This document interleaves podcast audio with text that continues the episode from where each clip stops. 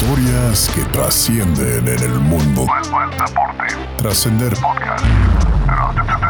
Con Mario Caboara y Lucho Rejas. Bienvenidos. Hola, ¿qué tal? Bienvenidos a este nuevo capítulo de Trascender Podcast, el deporte camino a la grandeza, donde les traemos las mejores historias, las mejores anécdotas de aquellos deportistas que han trascendido y que de alguna manera nos han dejado un ejemplo. El día de hoy me acompaña el buen Lucho Rejas, ahora sí nos acompaña. El pasado eh, programa por ahí les platicaba que no había tenido oportunidad de participar ya que se estaba, estaba en un torneo de, Tochito, está constantemente viajando en, el mundo, en, estos, en este ambiente deportivo. Entonces, pues saludarte, Lucho, güey. Es muy bueno tenerte de vuelta. ¿Qué tal, Mario? Y muchas gracias a toda la audiencia por escucharnos. Efectivamente, me la vivo más fuera de, la ciudad donde resido, pero intento siempre darme el espacio para poder platicar, comentar, este, reflexionar sobre diversas historias que están inmersas ¿no? en esto que es el deporte. Obviamente, por lo mismo que estoy inmerso, bueno, viajo mucho, pero ya, ya estamos otra vez de vuelta para hablar el día de hoy de un personaje muy interesante y de alta trascendencia para el deporte mundial. Así es, Lucho, y es que hoy vamos a hablar de el buen Andy Roddick, considerado como uno de los mejores tenistas jóvenes en a inicios de, de, los años 2000. Andy Roddick es también conocido por su potente servicio, recordar que hizo un saque a dos 249.4 kilómetros por hora, lo que en su momento fue un récord mundial hasta el año 2011. Además de tener un carisma, mucha personalidad, eh, después de hacerse profesional en el año 2000, Roddy ganó un gran número de torneos, pero no ganaría su gran, su gran slam eh, en el US Open hasta el año 2003. Un gran talento del tenis, que después de su retiro en el año 2017 entró en el International Tennis Hall of Fame, Roddy ganó 32 títulos en su carrera, en lo que destaca el USA Open, que ya te comentaba Lucho, además de que fue tres veces finalista en Wimbledon en el año 2003, 2005 y 2009. Ya nos platicarás quién fue, quién fue su verdugo, cuatro veces semifinalista en el Australian Open 2003, 2005, 2007 y 2009. Y como te comentaba, pues solamente ganó ese, ese gran slam cuando derrotó al español Juan Carlos Ferrero. Y un icono, Andy Roddick, en lo personal uno de los mejores jugadores que yo he llegado a ver eh, como buen eh, aficionado del tenis, del deporte blanco. Pero independientemente de mi fanatismo por, o bueno, gusto por este deporte de la raqueta, Andy Roddick es un tipo que ha demostrado en su carrera lo que es la constancia y la perseverancia. No cualquiera puede estar más de 6, 7 años en el top 10 y manteniendo buenos resultados, ¿no? Para mantenerte entre los 10 mejores de forma consecutiva tienes que tener eh, al año una cierta cantidad de torneos no ganados, pero mínimo sí llegando a las instancias finales, cosa que él ha sido uno de los pocos jugadores que lo ha conseguido. Inclusive, y lo platicábamos en corto, este él ha sido el último gran norteamericano. ahorita han salido otros jugadores de nombre como John Isner. Eh, en su momento se hablaba de Marty Fish que llegó a coincidir con él, pero ninguno ha tenido la relevancia o el impacto que ha tenido Andy Roddick en los últimos años como norteamericano y sin duda su vida, que ahorita repasaremos de una forma muy este, sintetizada porque es muy amplia de todos los torneos que ha ganado, más de 30 torneos ATP. Eh, la verdad que dan mucho que, eh, que platicar, ¿no? De este eh, bombardero de Nebraska, como bien algunos lo conocen. ¿Y cómo empezó la vida de, de Andy Roddick? Él nació en Omaha, Nebraska. Roddick, de hecho, era el menor de tres hijos. Sus padres eran Jerry y Blanche Roddick. Eh, Jerry, su padre, era un inversionista privado, poseía varias franquicias, mientras que su madre pues trabajaba como maestra en una escuela. Roddick, vivió en Nebraska hasta los cuatro años. Eh, posteriormente, posteriormente su familia se mudaría a Austin, Texas. Y mientras aún vivía en Austin, eh, Roddick pues empezó a tomar lecciones de tenis, ¿no? Y comenzó a competir en torneos locales de aficionados este, a, a la edad más o menos de ocho años. Eh, era muy pequeño para su edad en su momento, después ya tomaría una, una buena estatura, pero empezó chiquito. Eh, y eso lo obligó de alguna manera a, enfatizar su saque, a ser fuerte en otras, en otras características, ¿no? y usar su velocidad para ganar desde la línea de fondo. Eh, eh, previo, previo a la grabación del programa Lucho, pues ya veíamos algunos videos de Andy Roddick jugando, cómo, cómo le aventaban una pelota mortal que parecía que iba a perder y él te la regresaba y mataba al jugador que, que estaba del otro lado. Era un jugador con mucha potencia, ¿no? No por nada este, comentabas el tema del saque. Él es muy conocido por su capacidad al momento de ejercer aces en los partidos, ¿no? Mínimo te clavaba unos 10 aces hablando, y bajita la mano, ¿no? Eh, además de eso tenía una gran capacidad para jugar de, con potencia y mantener ritmos de juegos a gran intensidad no bajaba en la intensidad, salvo algunos golpes que pudieran ir al back, un back a dos manos, eh, muy similar al de Agassi, ¿no? que era el antecesor hablando de los grandes norteamericanos. Eh, un muy buen slice para pausar el juego. Un, jugador con muchas virtudes que por lo mismo lo pudieron catapultar, eh, como bien lo comentaba anteriormente Mario, entre los 10 mejores durante nueve temporadas consecutivas. Estamos hablando del 2002 al 2010, ¿no? Donde ya comenzó un poco el declive, no tanto por la edad, sino por una serie de lesiones y de que él mismo ya daba por hecho de que el tenis ya no era el rumbo, ¿no? Es un tema también mental que pasó, sobre todo en el 2012, cuando fue ya, eh, pues cuando culminó su carrera profesional. Sí, y a pesar de que, eh, de que previo bueno, a esta etapa de lesiones pues tuvo una gran trayectoria de niño, Roddick no, no destacó particularmente como, eh, como jugador, como tenista, eh, pero confiaba mucho en sus habilidades. a principios de la década de los años 90 convenció a Reebok para que lo contratara para un programa, para su programa junior. Y, y Reebok le empezó a poner fe. la verdad es que vio mucho futuro en este joven jugador y él permaneció firmado con la compañía hasta convertirse a profesional, que fue a principios de la década, de la década del año 2000. Roddick ganó varios títulos juveniles en, en 1999, en el año 2000, eh, incluido por ahí el campeonato Eddie Hare International eh, y Orange Bowl en 1999, el abierto, eh, el abierto de Australia, el abierto de Estados Unidos Juniors en el año 2000. Estos campeonatos eh, eh, pues menores, ¿no, Lucho? Tú que eres el especialista en este sentido. Sí, a ver. a nivel junior. Eh, los juniors no siempre te marcan lo que va a ser el tenista en el circuito profesional de la ATP. Hay muchos jugadores que han llegado a ganar algún torneo junior o han llegado a las instancias finales y que al día de meterse a lo que es esta jungla de la ATP, del ranking profesional de tenistas, no llegan a, estas instancias. Son pocos, son pocos los que lo logran y son pocos también los que ganan mucho en juniors y lo replican en, la categoría ya de adultos. Y Andy Roddick es uno de, estos casos, ¿no? Si bien no llegó a ganar más que un Grand Slam en el 2003, como bien lo comentabas, y en su casa mínimo el que lo ganó fue en su casa, eh, la realidad es que sí estuvo luchando durante varios años por poder conseguir más de uno eh, en la categoría profesional. Sí, recapitulando con sus éxitos de joven, eh, pues eh, digamos que esto que él ya había cosechado, pues lo dejó con dos opciones, ¿no? Podía asistir a la universidad, eh, como lo había hecho su hermano John, y, o jugar, o jugar en este caso tenis, ¿no? Volverse, volverse profesional. Iba a tener la oportunidad en la universidad de jugar tenis universitario, pero bueno, ya iba a seguir su, su profesión. y sabes que eligió eh, Roddick Lucho, pues eh, ni siquiera consideró ir a la universidad, se fue directo al tenis y se convirtió en un profesional, incluso antes de terminar eh, eh, esto, la, escuela. Y, su entrenador ya, de, hecho uno de sus entrenadores le decía al finalizar la secundaria, oye, pues este, yo, ya, yo ya te veo listo, ¿no? Para, para lo grande. Y uno de los primeros torneos en los que compitió como profesional fue justamente el, el USA Open en el año 2000 donde, donde perdió en la primera ronda. Y, pero en el año 2001 Roddick comenzó como a estar a, la altura de, la reputación de esa promesa de joven que era. Y venció a uno de los mejores jugadores del mundo, ya recordarás, eh, Lucho, a Pete Sampras en un partido en marzo en el año 2001.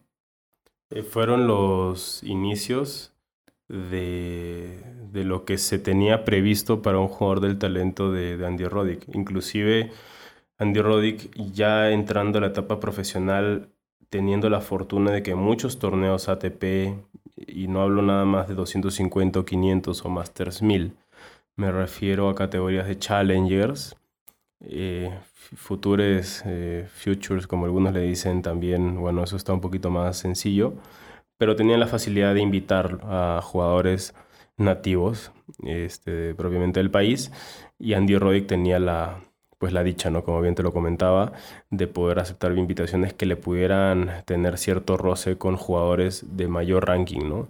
Para probar si efectivamente las expectativas que se tenían de él y del talento que poseía, pues podían cumplirse. Y dicho hecho, tú lo acabas de comentar, ya en el 2001, 2002 y consolidado 2003 se comenzaron a dar ciertos resultados que lo colocan, como bien lo decía al inicio, como el último gran norteamericano que ha dado el tenis. Sí, y los frutos siguieron después de ese 2001. Roddy ganó su primer título individual masculino, justamente en ese año, el Verizon Tennis Challenge. Eh, su victoria pues marcó la primera vez que un jugador adolescente estadounidense ganaba un torneo ATP desde el año 1992. Eh, para el año 2001, Roddick ya ocupaba el puesto número, número 21 en el mundo y está entre los 20 primeros en lo que era el monumento del USA Open. Eh, y, en el siguiente USA Open, pues alcanzó Roddick los, los cuartos de final. Ya en este caso, pues recordamos que empezó siendo un niño pequeño, cuando Roddick ya estaba triunfando como jugador de tenis, ya tenía una estatura de 1,88 y su servicio era de hasta 140 millas por hora. Sí, Andy Roddick no bajaba mucho del promedio de las millas por hora en un partido era un promedio de 130, 135 más o menos por saque, lo cual era muy complicado. Entrara o no entrara, pero ya inclusive eso imponía ante el rival, ¿no? Inclusive no intencionalmente, pero te sirve como estrategia de juego, ¿no? Y lo saben los grandes tenistas, que hoy en día también tiene Estados Unidos, como es el caso de John Isner, este, Ray Opelka, eh, como ahorita los grandes sacadores que tiene los Estados Unidos. Eh, lo interesante de Roddick al inicio de, estos eh, torneos que lo fueron marcando fue su gran capacidad de ser versátil. Poco a poco se fue acomodando un estilo que yo creo que lo fue ya teniendo en claro a partir del 2005-2006 hasta la fecha de su retiro, ¿no? que fueron seis años posteriores a este último año que te comento. Pero tenía mucha movilidad, muchísima, inclusive todavía no sabías bien si ese iba a ser el, estilo final de Andy Roddick en su, en su eh, forma de jugar los partidos. Te lo digo porque hay casos como el, situaciones de Djokovic, de Federer, eh, que si tú ves videos del 2003, del 2004 hasta la fecha, hay un cambio hasta en las movilidades de sus tiros. Pero Andy Roddick no, fue poco a poco encontrando al inicio de sus juegos hasta ya consolidándose en el top, pues un estatus interesante por ver. Es muy vistoso el estilo de juego de Andy Roddick, lo cual también ayuda un poco este, a la fama que posteriormente fue agarrando en el mundo del tenis. Sí, que esa fama por ahí del año 2022, la atención de los medios que tenía, eh, perjudicaron en cierto, en sentido su, su juego. De hecho, este, luchó más, más ese año, este, no pudo estar a las alturas de las expectativas de aquellos eh, que lo nombraban como The Best New Thing, el siguiente gran talento, ¿no? Había mucha expectativa realmente de él en el, en el mundo del tenis. Y si bien ganó al menos pues, dos títulos individuales en torneos de ATP, eh, no pudo abrirse camino en los torneos de, de Grand Slam. Eh, Roddick aún pudo terminar eh, entre, los primeros, entre los primeros de ese año, eh, pero el inicio del año 2003 pues también, también fue duro. Roddick pudo llegar a las semifinales del Abierto de Australia, pero perdió en la primera ronda del Abierto de Francia en 2003. Y, y, él supo que era necesario un cambio, Lucho. Y para, para junio del 2003, poco antes de que iniciara el torneo de Wimbledon, eh, Roddick despidió a, su coach, a Tar Benjaviles, y contrató a Brad Gilbert, eh, que fue uno de los, eh, pues en ese momento Benjaviles era un buen, un buen entrenador francés. decide hacer este cambio Y, entre los primeros cambios que hace Gilbert eh, fue agregar confianza en sí mismo a, a Roddick, ¿no? Eh, creo que fue uno de los ejes ahí que dijo, miren, esto, en esto tengo que trabajar. Gilbert le dijo a Roddick que tenía que creer este, más en él para poder, para poder ganar. Eh, también ayudó en ciertos aspectos técnicos, por ahí en ciertas partes que eran débiles en el juego de Roddick, las empezó a pulir y los resultados a corto plazo fueron, fueron muy buenos. Eh, Roddick después de esto ganó cuatro eventos en el verano, en el verano del 2003, Lucho. Y si tenemos que irnos al principal evento que ganó, estamos hablando del primer y único Grand Slam que pudo obtener que fue en los Estados Unidos ganándole la final en tres sets a Juan Carlos Ferrero, que en su momento también era uno de los mejores jugadores del mundo. No nada más lo gana Andy Roddick, sino que se consolida en la cima de la ATP y estuvo muy pocas semanas, hasta febrero del 2004, cuando un tal Roger Federer le quita el primer liderato y lo mantiene hasta el año 2008. Pero siendo Andy Roddick una de las más grandes promesas del circuito en su momento, pues no sería la última vez que intentaría recuperar el trono ante Federer, ¿no? Tendría o buscaría este, recuperarlo en Wimbledon 2004 y otras tres finales más que, como bien lo comentabas al inicio, su verdugo Roger Federer le impediría pues poder conseguir más de un título de Grand Slam. Incluso en aquella, en aquella final del 2009, ¿no? Que estuvo, que estuvo muy, muy cerrado. Sí, la final del 2009 debe ser una de las mejores finales que ha tenido la historia del tenis, la historia de cualquier Grand Slam. Algunos dicen que es la mejor de Wimbledon de la historia, pero por críticos termina siendo la del 2008 entre Nadal y Federer, que termina ganando Rafael Nadal, pero la del 2009 no se queda mucho, muy atrás. O sea, inclusive el significado que tenía ese torneo de Wimbledon era importantísimo para ambos, porque para Andy Roddick hubiera significado su segundo título de Grand Slam y primero de Wimbledon, y primero que gana un norteamericano desde Pete Sampras, eh, y el otro, por el otro lado de Federer, era superar el récord justamente de Pete Sampras de 14 Grand Slams y colocarse como el máximo ganador de títulos de Grand Slam de la historia con 15. Y el hecho de superar un récord este, ya marcaba la línea de quién era el mejor, ¿no? En su momento, por sin discusión. Ahora con el título de Nadal en el 2022 ganando Australia que pone con 21, supera a Djokovic a Federer, pero como aún la línea es tan estrecha y delgada y que ningún jugador se ha retirado, pues todavía no se puede condicionar pues quién es mejor que otro hasta que esto acabe.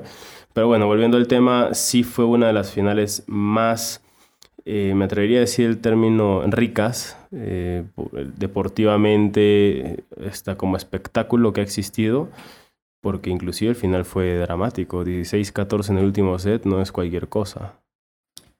Sí, una, una gran final en la que, como decías, pues era una lucha, una lucha de motivaciones, ¿no? La motivación que ya tenían de Roddick y esta de, de Federer de, de hacer un hito en la, en la historia. Y bueno, pues también mencionar, también mencionar que Andy Roddick eh, llegó a ser número uno en el mundo en noviembre del 2003. Fue una posición que mantuvo hasta febrero del 2004.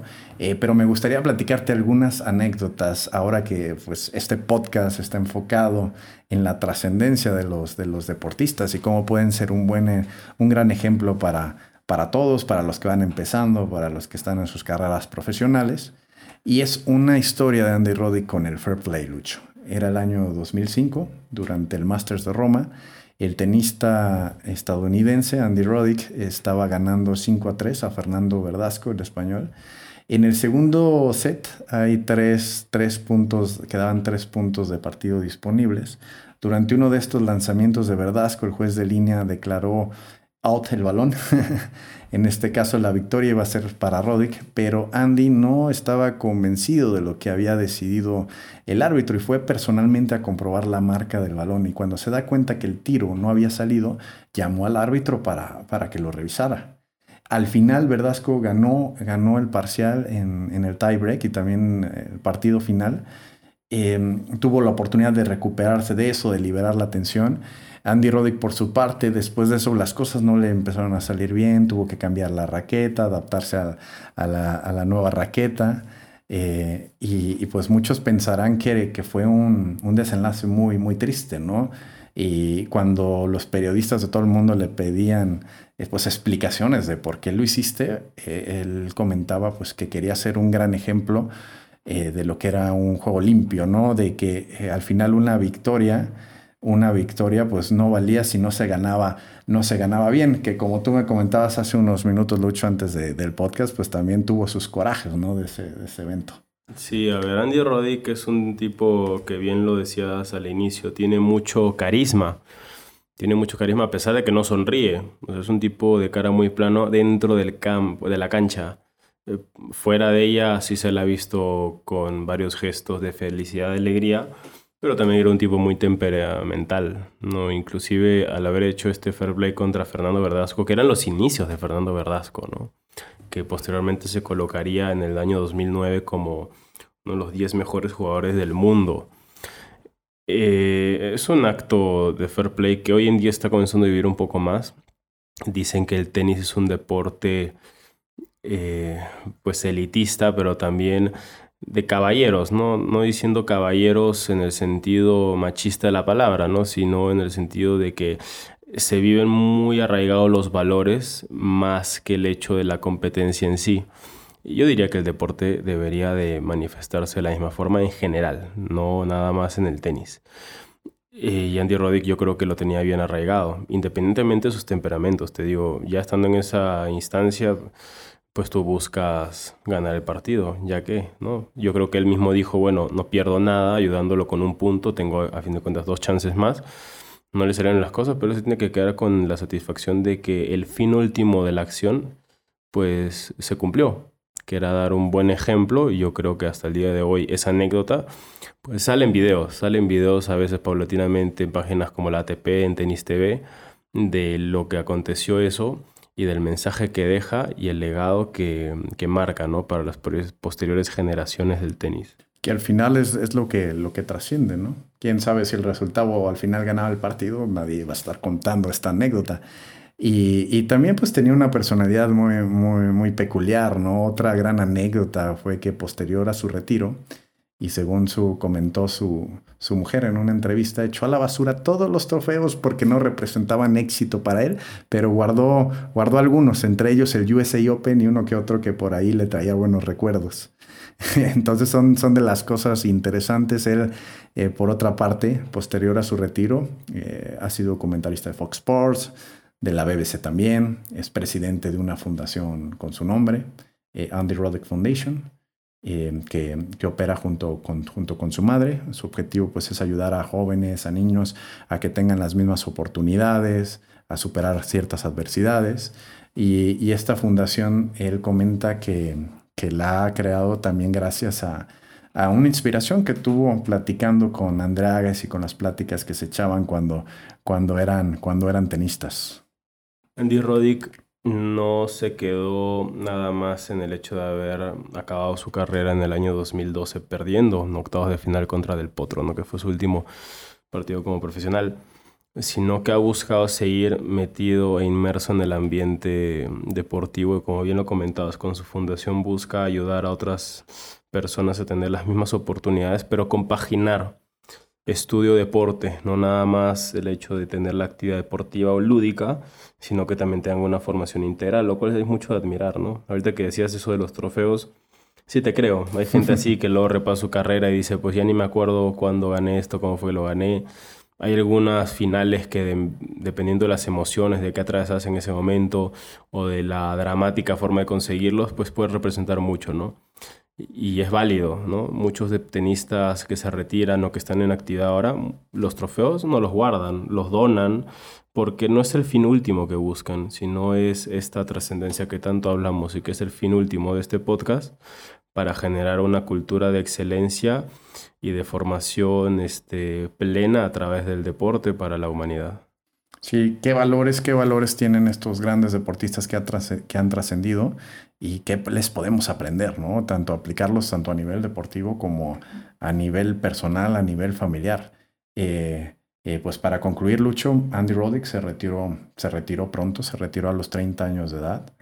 Eh, anunció de hecho su retirada el día de su cumpleaños durante el USA Open del año 2012 y en el 2017 entró en, el Salón de la Fama en Estados Unidos.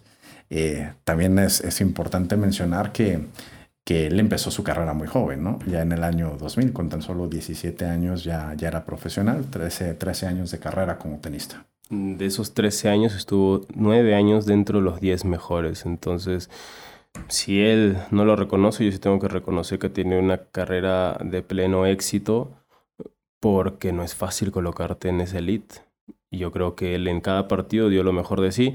Nunca se le dieron algunas superficies como fue la de Arcilla, nunca tuvo buenos resultados ahí, pero cancha dura, Masters 1000 en casa, bueno, ganador de cinco eh, Masters, finalista de Wimbledon, semifinalista de Australia, ganador del abierto de Estados Unidos, pues son cosas que denotan que ha sido un tipo que se ha marcado huella en su país en el tenis y en el ranking profesional sin lugar a duda. Sí, sin duda alguien que ha, que ha trascendido y alguien que les traemos pues en este capítulo, en este nuevo capítulo de Trascender, donde les traemos pues íconos, ejemplos de trayectorias este, y de todos los deportes. Ya hablábamos también por ahí del sexto capítulo de Ruth Van Nistelrooy, pues vamos a seguir eh, trayendo estas historias con estas anécdotas que se que la verdad enriquecen, enriquecen mucho la mesa de, de este podcast, Lucho. Pues agradecerte que nos que nos hayas acompañado ahora sí. Sé que se te vienen viajes próximamente. Este, de hecho, uno de ellos a la, a la cumbre del deporte. Ya nos platicarás, ya nos platicarás a, más adelante. Pero, pero, bueno, agradecerte aquí, Lucho, eh, la oportunidad de compartirnos pues, tus conocimientos, sobre todo en un deporte que la verdad sé que, sé que te apasiona. Sí, no, muchas gracias este, Mario y a todos los que nos escuchan, nos comparten.